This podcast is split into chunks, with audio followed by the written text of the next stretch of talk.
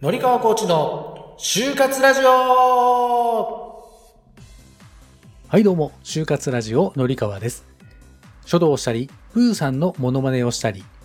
ビジネスマインドを漢字で例えた情報発信をしたりしています。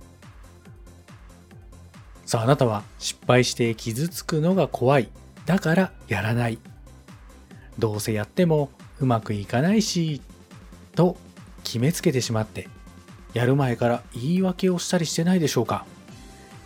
今日のこの配信では、どうせできないという言葉と、ダメ元だけどという言葉の違いを論理的に説明をしていきます。まあね、ついつい自分に言い訳をしてしまいがち。そんな人は思い込みをポジティブに変換できる方法をお話ししますので、ぜひ最後まで聞いてください。今日のこの配信を最後まで聞いていただくと、チャレンジすることはいいことなんだというプラスの思考が身につきますので、将来大きく成長することができますよ。それでは早速本編をどうぞ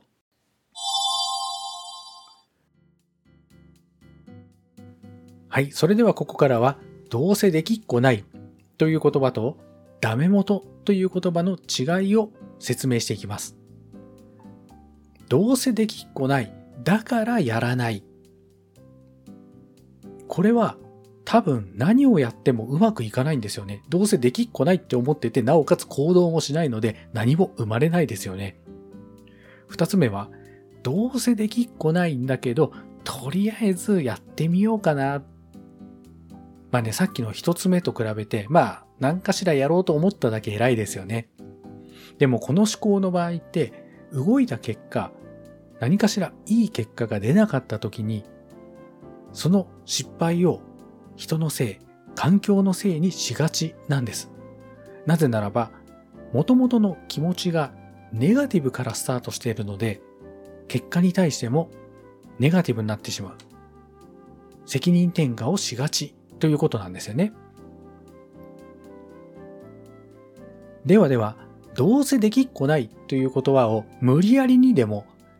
いや、ダメ元だけどっていう言葉に置き換えてみましょう。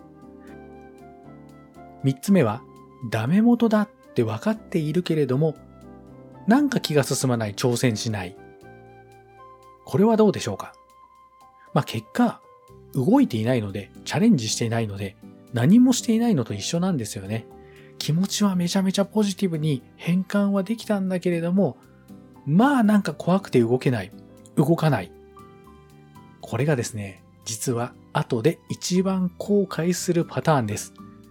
さっきの昔の私、まさにこれですね。あの時やっておけばよかったっていうふうに思っちゃうんですよ。そして最後4つ目は、ダメ元だけど、だからこそチャレンジする、やるっていうことですね。これは失敗した後も一番心のダメージが少ないです。ああ、失敗しちゃった。やっぱりか。ダメだったか。えへへっていう感じで済むじゃないですか。なので、ああ、なんかネガティブな感じきたなと思ったら、無理やりにでもダメ元だけど、次やってみようっていうふうに考えてみましょう。いやいや、でも、そうは言っても、どうしても気持ちの切り替えが難しいよっていうことでしたら、自分で自分の気持ちを高めるためにアファメーションをしてみましょう。どうせダメ元なんだしさ、どうせダメ元なんだしさ、どうせダメ元なんだしさっていうことをずっと10回くらい言ってみるんです。そしたら、どうせダメ元なんだっていう気持ちになれます。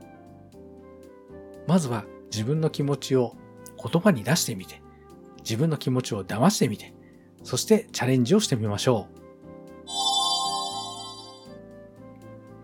はい、今日の配信いかがでしたでしょうか？なかなかね、ネガティブな思考を切り替えるっていうのは難しいんですけれども、言葉を置き換えること、そして自分のこうなりたいという部分にフォーカスをして口に出してみることで自分を変えていくことができます。なので、あの時やっておけばよかったな、やっぱり動いておけばよかったな、という後悔をするくらいだったら、今のうちに自分を騙してでも前に進んでチャレンジをしてみませんか？今日も最後まで聞いてくださってありがとうございました。概要欄も見てくださいね。ではまた。